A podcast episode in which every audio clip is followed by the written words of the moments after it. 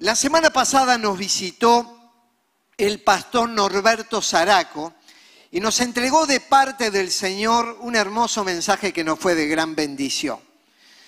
Allí empezó a hablar acerca del tránsito del pueblo de Israel cuando estando en esclavitud en Egipto, Dios decide liberarlos y llevarlos a una tierra prometida donde iba a fluir leche y miel un gran cambio en el escenario, de esclavos a productores a gran escala.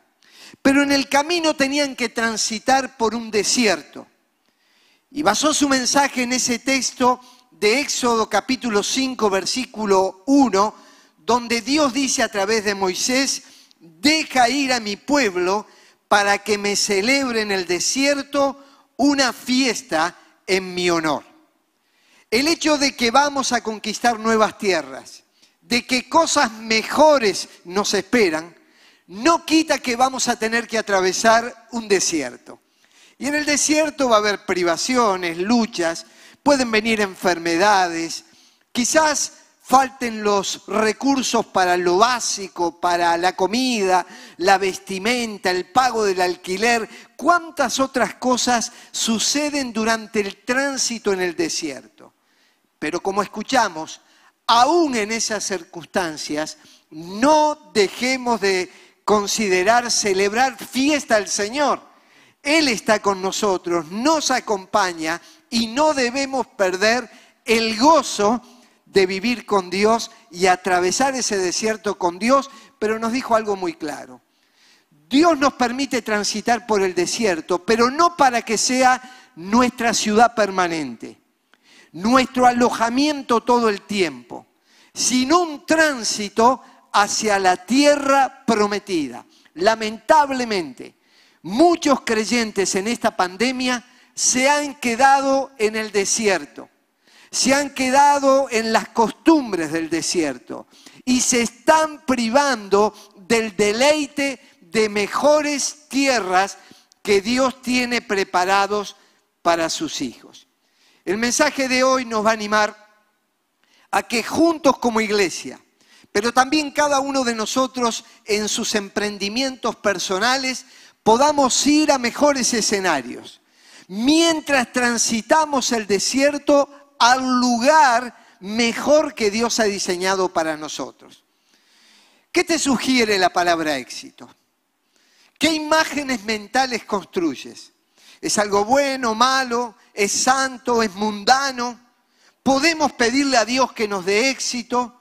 Sería un atrevimiento de nuestra parte. Bueno, uno de los laicos más destacados que hay en la Biblia no tuvo ese conflicto. En un momento recibe una visión de parte de Dios para beneficio de su pueblo. Y eleva una gran oración luego de hacer ayuno. Y cuando culmina la plegaria por su pueblo, por Jerusalén, por su nación, dice las siguientes palabras. Concede buen éxito a tu siervo. No le está diciendo concédeme fracasar, quedarme a mitad de camino, no llegar a lograr los objetivos. Señor, me diste una visión clara y concédele ahora a tu siervo buen éxito. Y no lo hago en base a mis méritos, no lo pido porque yo me crea un gran merecedor, no porque tenga grandes capacidades o todo sea favorable, sino que yo hago esta plegaria en función del Dios al cual le estoy dirigiendo la súplica. Y como Dios es un Dios de poder, y mientras transito en el desierto aparece en mi vida, y puedo celebrarle fiesta, esto es incomparable con aquellas cosas que Él tiene preparadas para nosotros. Si nosotros entendemos el vocablo éxito en función de conceptos postmodernos, por ejemplo, tener dinero, fama, prestigio, poder, belleza física, no era eso lo que estaba pidiendo Nehemías. Ni debe estar tampoco en nuestra mente. Aunque no tengo nada en contra de eso, muchas personas que lo obtuvieron no tienen vidas exitosas. Yo estoy hablando del éxito real, del cumplir con el plan y el propósito de Dios para nuestras vidas, de la asignación que nos dio desde que estábamos en el vientre de nuestra madre y nos eligió para propósitos dignos y eternos. Y cuando mencionemos la palabra éxito, la vamos a definir como captar y entender el proyecto de Dios para nuestra vida tener la certeza interior de que se está en la senda correcta y tomar las acciones éticamente aprobadas para conquistarlo. En definitiva, yo necesito captar cuál es el plan de Dios para mi vida y ese plan de Dios también unirlo al pueblo de Dios y juntos podamos, de la manera que a Dios le agrada, con certezas interiores, con convicciones y con acciones éticamente aprobadas, alcanzar los objetivos que Dios se propuso realizar a través nuestro. Para esto vamos a seguir con el tema de la conquista, porque aquí estamos ante un mundo de éxito en un plan y proyecto que Dios tenía para Israel y que utilizó a personas para cumplir ese plan. Se encuentra en dos capítulos de la Biblia, números 13 y 14.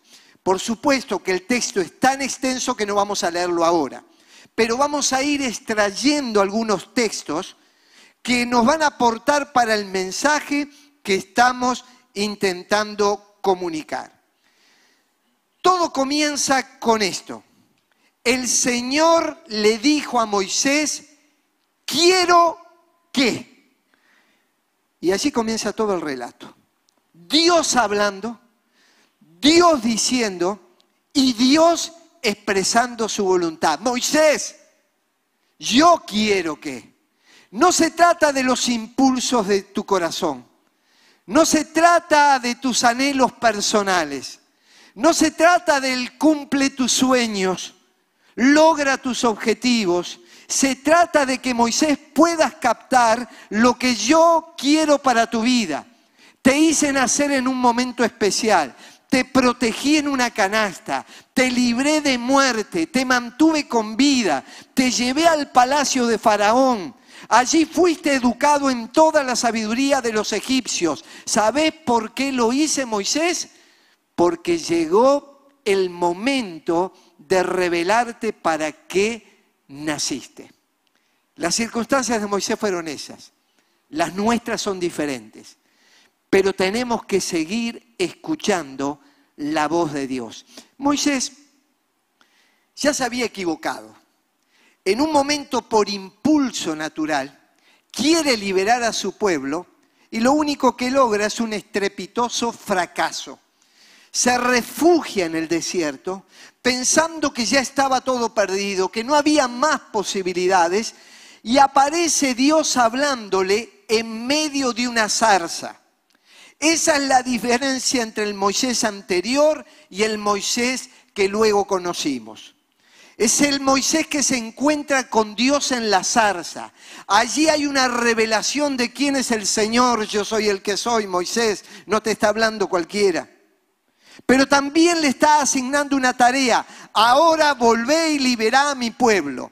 El Moisés que quiso liberar al pueblo en sus fuerzas terminó en el desierto. Y ahora en el desierto Dios le dice, llegó el momento de que vuelvas a Egipto, pero no para quedarte en la esclavitud, sino para conducir, guiar, estimular a mi pueblo hacia la tierra que tengo preparado para ellos. Por eso, algunas personas, en lugar de elegir una vocación, eligen una equivocación. Y tenemos que tener cuidado porque algunos de nuestros deseos aparentan ser buenos, pero quizás están escondiendo en el fondo un deseo de protagonismo, de importancia, que está hablando de una carencia interior, o quizás está demostrando una carnalidad que a Dios no le agrada, y solamente podemos captar y entender lo que Dios quiere para nuestra vida cuando estamos en comunión con Él. Lo que estaba en el corazón de Dios, lo que estaba en el corazón de un espía y lo que estaba en el corazón de un conquistador. Esos tres puntos serán sobre los cuales vamos a basar el desarrollo del tema. Y vamos a pasar de simples espías a grandes conquistadores.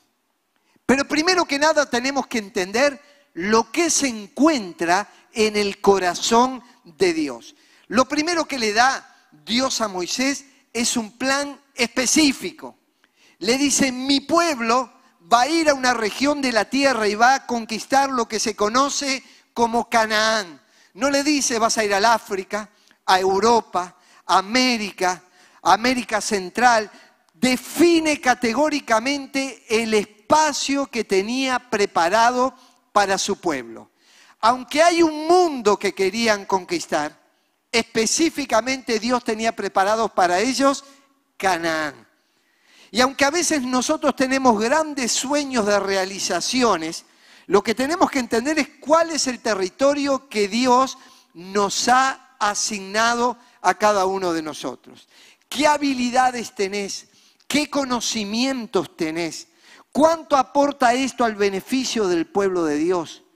¿Cuán creativo sos? ¿Cuánta imaginación? ¿Tenés más facilidades para lo cognitivo, para las relaciones humanas, para lo emocional, para la habilidad manual? ¿Cuáles son tus fuertes y cuáles son tus posibilidades? Eso forma parte del plan específico de Dios para nuestra vida. Una persona puede tener deseos de viajar, el pasaporte en fecha, conocer el camino al aeropuerto, llega a ese lugar, pero no sabe hacia dónde se dirige. Por lo tanto, nunca va a lograr un objetivo. Una vez yo estaba en el aeropuerto, a punto de salir en un viaje, y escuchaba que por los parlantes estaban llamando a una persona que yo conocía. Y permanentemente la llamaban. Luego pasó el tiempo y le dije, vos sabés que hace unos meses estaba allí en el aeropuerto, escuchaba tu nombre, te llamaban, pero no te vi aparecer en ningún momento. No, dice, me tomé un avión equivocado. No sé cómo fue que pudo terminar en ese avión equivocado, pero terminó con un vuelo totalmente distinto a donde se imaginaba. Dios quiere que entendamos bien a qué avión nos tenemos que subir. Y quizás tenemos que esperar y no apurarnos a subirnos a cualquier avión que nos promete un destino maravilloso, porque como dice la Biblia, hay caminos que al hombre le parecen derechos, pero su fin es un camino de muerte. Y a veces se requiere paciencia. Y Moisés precisó paciencia. Nada más ni nada menos que 80 años para entender realmente cuál era el plan de Dios y el momento oportuno para llevarlo a cabo. Un adolescente, 80 años pero Dios le tenía pronto el momento justo. La Biblia dice, yo te haré entender y te enseñaré el camino en que debes andar. Sobre ti fijaré mis ojos. Y esta es una promesa del Señor. Señor, yo he estudiado, me he capacitado, entiendo que soy inteligente, pero eso no basta. Ayúdame a entender, ayúdame a discernir, ayúdame a captar visión tuya para que pueda tomar las mejores decisiones. No solamente esto, le muestra también una acción específica. Le dice claramente, quiero que envíes a alguno de tus hombres a explorar la tierra. Para lograr los objetivos, no solamente le dice hacia dónde va a ir, sino con quiénes va a ir. ¿Quiénes son las personas que van a acompañar este trayecto. Y debemos tener cuidado porque hay personas que pueden aparentar acercarse a nosotros y compartir una misma visión y una misma idea, pero puede ser que sean un gran tropiezo en lugar de transformarse en un gran aliado y una gran ayuda. Entonces el Señor claramente no solamente tenía a Moisés, tenía todo un equipo, todo un grupo de trabajo para acompañarle en este lugar. Dios siempre va a hacer su obra, pero también a través de elementos humanos. Y el elemento humano es vital. Cuando dice, vayan y prediquen el Evangelio a toda criatura. Bueno, el propósito de Dios era el anuncio del Evangelio, pero lo iba a hacer a través de su iglesia. Y su iglesia está compuesta por nosotros. Por tanto, ahora había una tierra para conquistar, pero también iba a utilizar personas para ello. Y dice, quiero que envíes a alguno de tus hombres a explorar la tierra, no a opinar sobre la tierra, no a determinar qué hacer sobre la tierra, sino a explorar lo que hay en esa tierra prometida. En Deuteronomio 1, 20 al 27, aclara que el envío de espías fue el deseo del pueblo. Dios ya tenía todo claro, pero ellos querían, por la negligencia humana, por la falta de fe, ir primero y explorar. ¿Será cierto lo que Dios nos promete? Es tan maravilloso, es tan hermoso. Tenemos mentalidad de esclavo, 400 años en Egipto. Y ahora nos dicen que vamos a ser productores donde nuestra mercadería se va a exportar a diferentes lugares de la tierra. Entonces ellos tenían que hacer un clic en su cabeza, salir de la mentalidad de esclavos para lanzarse a la mentalidad de conquista. Y ellos dijeron, primero exploremos, asegurémonos de que esté todo en orden. Definitivamente no creyeron a la palabra del Señor. ¿Cuántas veces los seres humanos hemos limitado lo que Dios quiere hacer por transformarnos simplemente en exploradores? En tercer lugar, les da una promesa específica. Esto estaba en el corazón de Dios. En la tierra de Canaán, la cual yo doy a los hijos de Israel. Es una promesa. Les voy a dar esta tierra les voy a dar esta profesión, este trabajo, esta empresa, esta familia, esta iglesia. Yo se las doy. Esta es mi asignación, esta es mi gente y esta es mi promesa. Esa tierra va a ser conquistada por ustedes. Y otra vez más aparece la fragilidad humana. En, el capítulo 13, los versículos 18 al 20, dice que fueron con una planilla, hoy diríamos con una computadora fueron, y anotaron las características de la tierra, su urbanización, sus recursos naturales, el tipo de población y la actividad productiva. Yo conozco a muchos que están llenos de planes, de proyectos, de análisis, que duermen en cajones o que están en las computadoras. Saben todos los detalles de la tierra que hay para conquistar, pero nunca terminan efectivizándolo. Siempre están en la etapa de investigación, siempre están en, en búsqueda de una nueva idea, de algo que les permita tener mayores certezas en lo que van a hacer. Pero la promesa era clara, la tierra está dada. Den pasos de fe y ustedes se me van con una planilla todo el tiempo. Es cierto que antes de edificar una torre hay que hacer los cálculos, dijo el Señor. Pero también es cierto que si yo les digo, edifiquen ya la torre, no pierdan tiempo con eso. Esto estaba en el corazón de Dios, todo esto. Pero ¿qué es lo que está en el corazón de un espía? De aquel que no se anima a conquistar, que va en ese grupo de los doce a hacer un informe.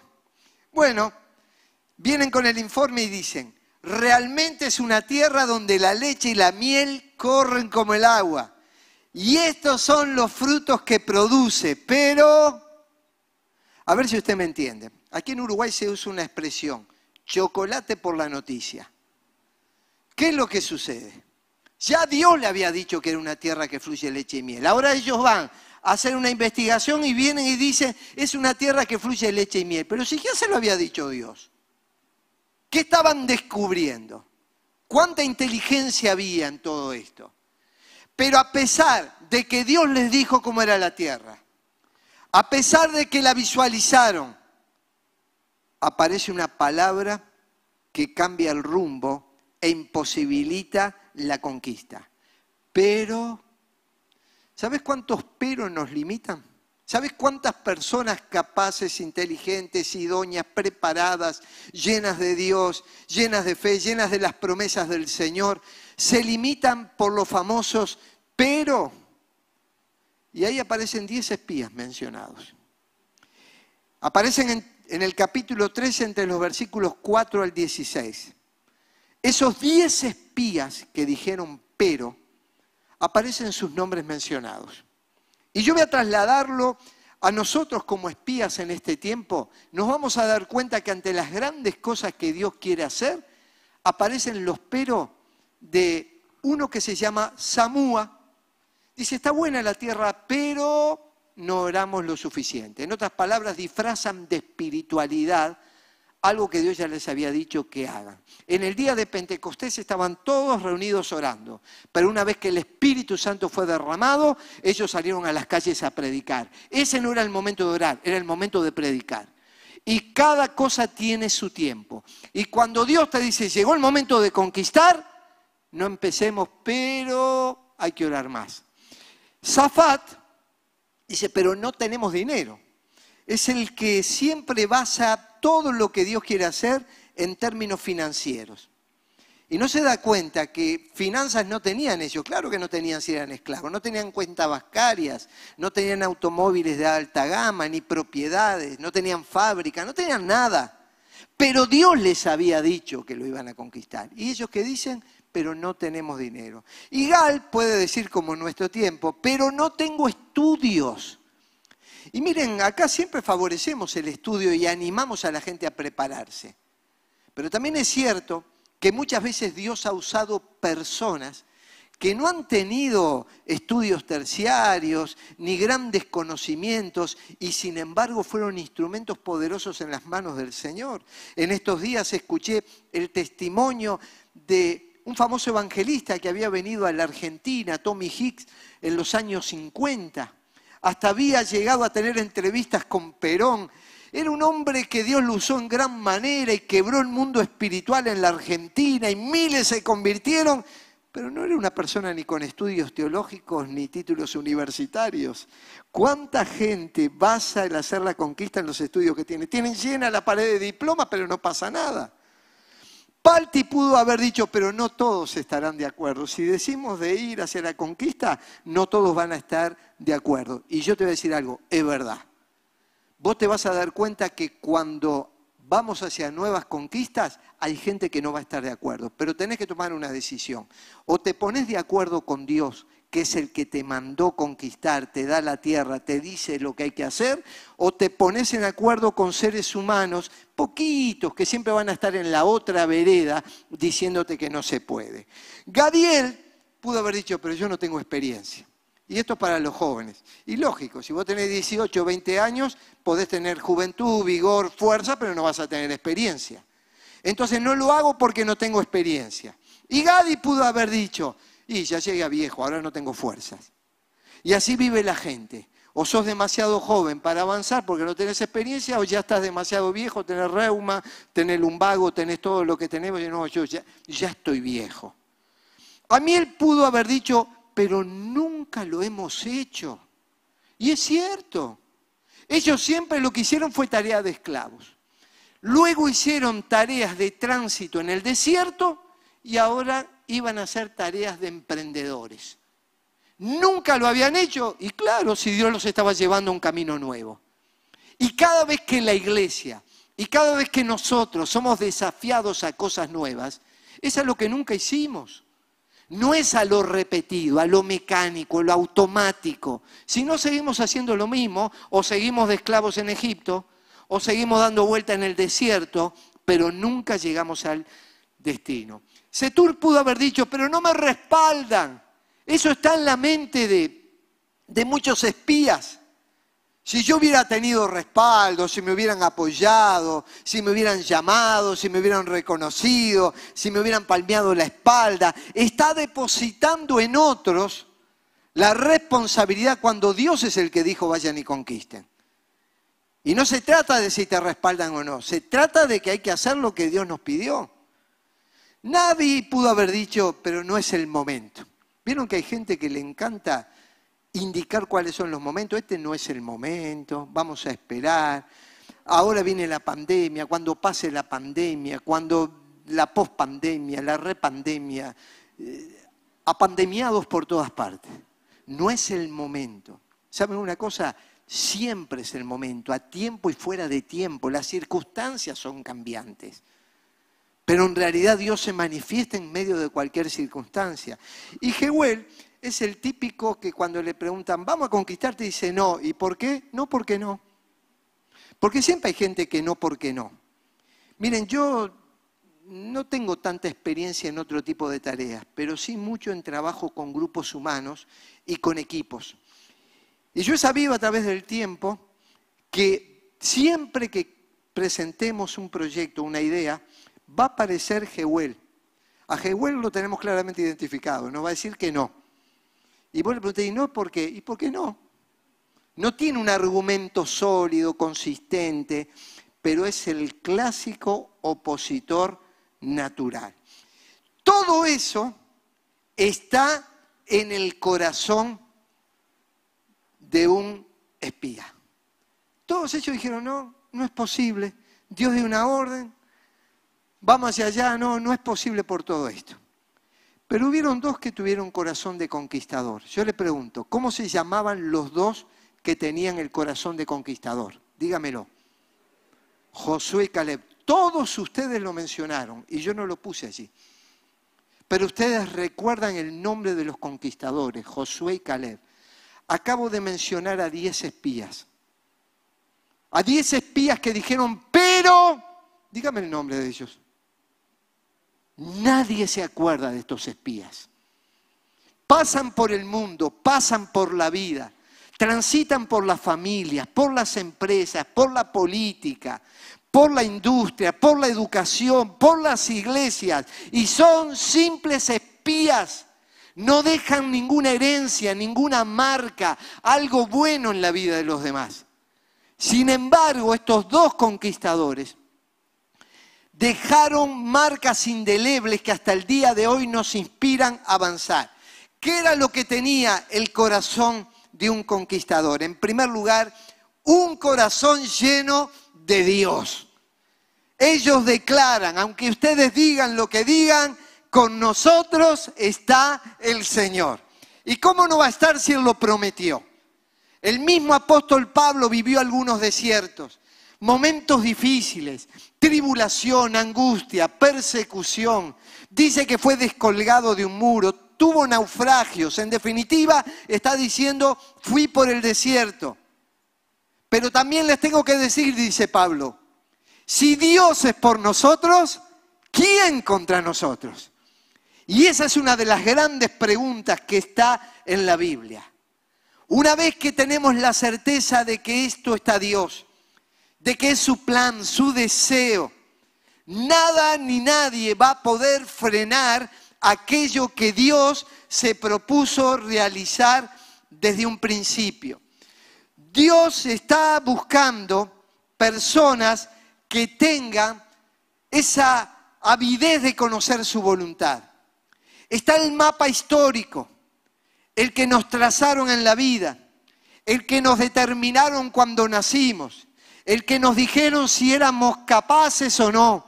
Está el mapa de las circunstancias de la vida, aquellas cosas que nos fueron favorables o no, el mapa de lo que nos sucedió en la vida, dificultades que aparecieron, duelos, pérdidas, enfermedades, muchas cosas que están allí. Ese es el mapa histórico. Pero Dios se encarga en deshacer esos mapas y crear nuevas conexiones, nuevas ideas. Va a extender el sitio de nuestra tienda, va a extender los territorios, va a ayudarnos a encontrar aquello que Él quería que nosotros encontremos. Dios por nosotros, ¿quién o qué contra nosotros? No solamente hay un corazón lleno de Dios, el conquistador tiene un corazón que escucha a Dios. Dice que en un momento, cuando los espías trajeron el informe, el pueblo se descompensó. empezaron a gritar, a llorar. Usted se va a dar cuenta que estos fatalistas transmiten hacia la gente cosas que terminan generando un caos. Parece que se cayó el mundo, parece que se cayó el país, parece que se cayó el, negocio, la empresa, la iglesia. Son fatalistas tremendos. ¿Y qué generan en todo el pueblo? Toda una corriente de murmuraciones y, y, también de ideas equivocadas acerca del presente y del futuro. ¿Y qué estaban pensando en volver para atrás? En volver a Egipto, en transformarse en esclavos. Pero Josué y Caleb escucharon a Dios. Y dice que hicieron callar al pueblo delante de Moisés. ¿Sabes por qué? Porque ellos criticaban a Moisés, no por Moisés en sí mismo, sino porque Moisés era la autoridad espiritual y estaba transmitiendo el proyecto de Dios, el plan de Dios. Moisés había fracasado, pero se había encontrado en la zarza con el Señor. Ya discernía la voz de Dios de una manera distinta. Y él entendió que Dios ya estaba empujando a su pueblo hacia nuevos horizontes. Y aunque una multitud se deprimiera, Josué y Caleb hicieron callar al pueblo. Cállense, manga de amargados, de resentidos, de perdedores, de espías transfórmense en verdaderos conquistadores. Hicieron callar a un pueblo y un corazón dispuesto para trabajar para Dios. Mira, cualquier cosa que se logre en la vida, va a haber renuncias, esfuerzos, transpiración. A los que nos gusta el fútbol a veces dicen, este no transpiró la camiseta, como diciendo, no hubo un esfuerzo, no se puso en la cancha con todo lo que había que ponerse. Y aquellos que van a lograr objetivos tienen que transpirar la camiseta. Tienen que trabajar, van a perder horas de sueño, van a tener que privarse a veces de ir a determinados lugares, van a tener una economía que sea limitada por un tiempo. ¿Por qué? Porque hay un objetivo superior para alcanzar. Y solo en el diccionario aparece éxito antes que trabajo en la vida y en todos lados, el trabajo va a preceder al éxito. ¿Y qué les dijo Dios? Todo lugar que pisare la planta de vuestro pie será vuestro.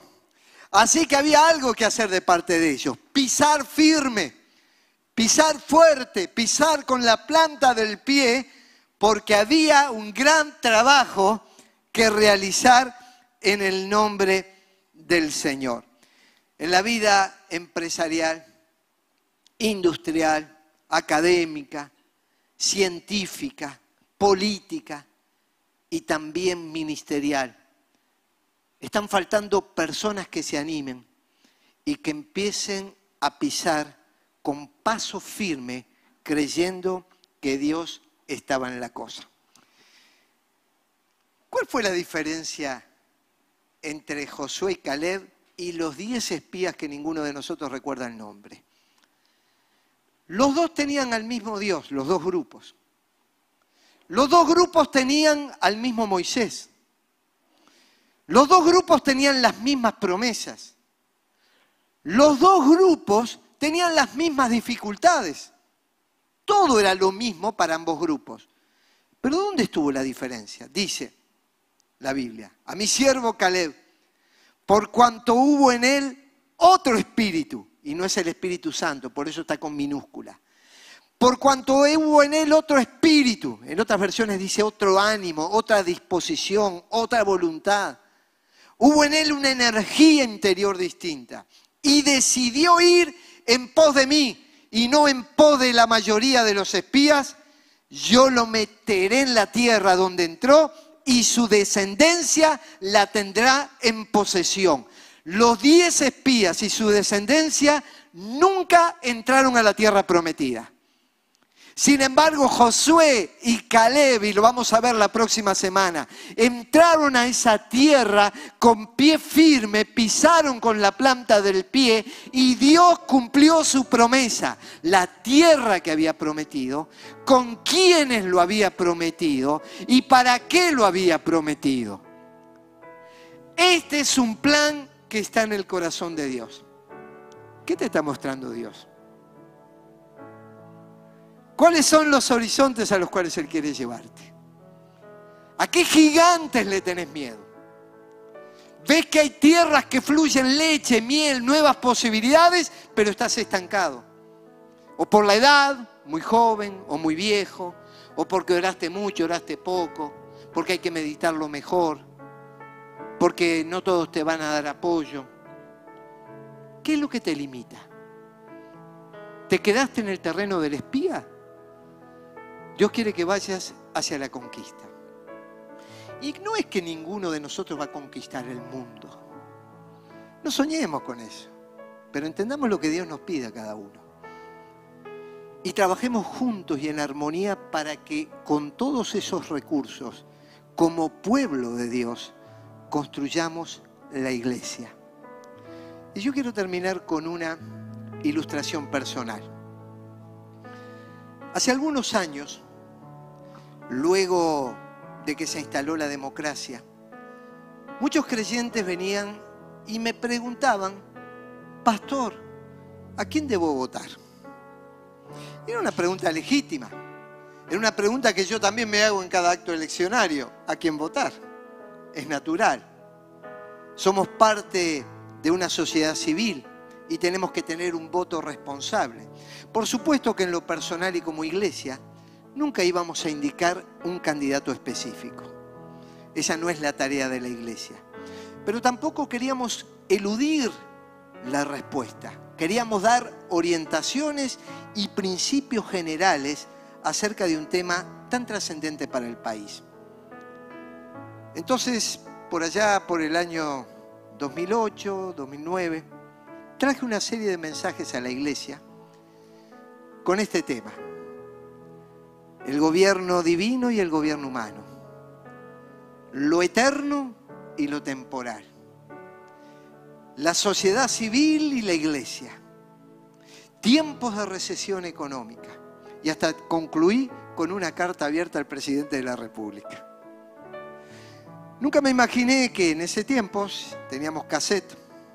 Esos cassettes empezaban a circular y en muchas iglesias era también orientador y ayudó a muchas congregaciones a buscar la respuesta a esa interrogante. Pero Dios empezó a poner una carga en mi corazón ante todo esto y dije, voy a compilar esos mensajes y voy a escribir un libro que tengo aquí en mi mano, que se titula precisamente ¿A quién votar? Claro, cuando iba a hacerlo, consulté a algunas personas si me darían respaldo o apoyarían una tarea así. Lo cierto es que nadie me dijo que no. Tampoco nadie me dijo que sí. O sea, nunca recibí una respuesta. Literalmente es eso. No lo estoy diciendo, digo, o se olvidaron o no sé qué pasó, pero nunca recibí una respuesta. Ni sí, ni no. Y con todo ese ánimo en mi corazón, yo dije, esto no es de Dios. Pero luego orando seguía sintiendo carga por este tema. Y el Señor me dijo, publicalo. Pero ¿cómo lo voy a publicar? Si no todos están de acuerdo. Si no tengo respaldos. Si no tengo dinero. Si no tengo apoyos. Claro que nadie se oponía. En este caso no apareció nadie diciendo no porque no.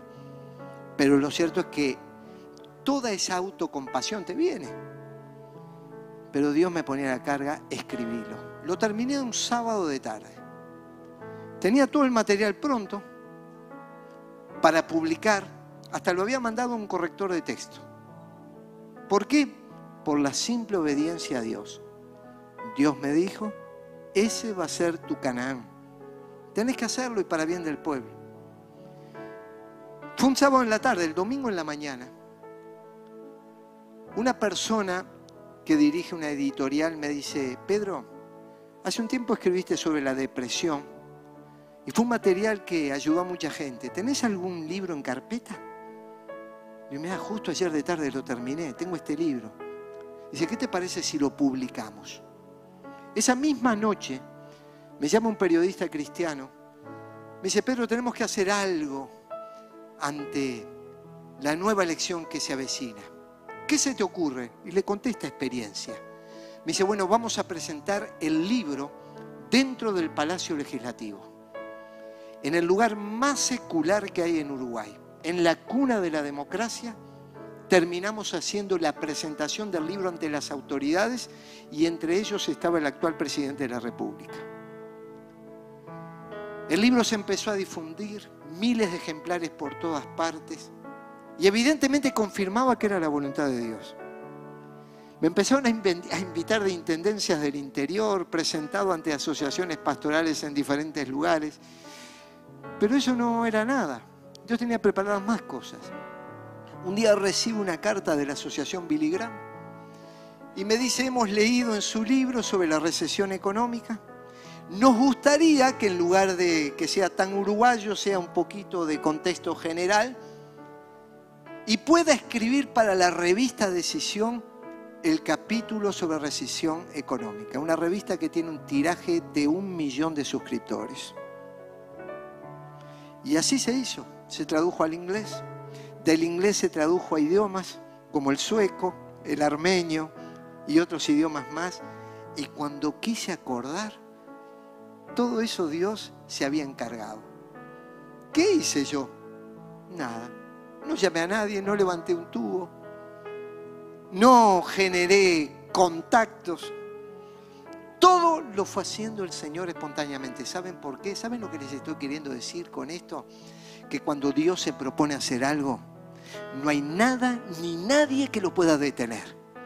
Lo va a hacer contigo, lo va a hacer con tu familia, lo va a hacer con tu empresa, con tu oficio, con la iglesia, con cada uno de nosotros y en conjunto vamos a dejar la mentalidad de espías y vamos a ser conquistadores.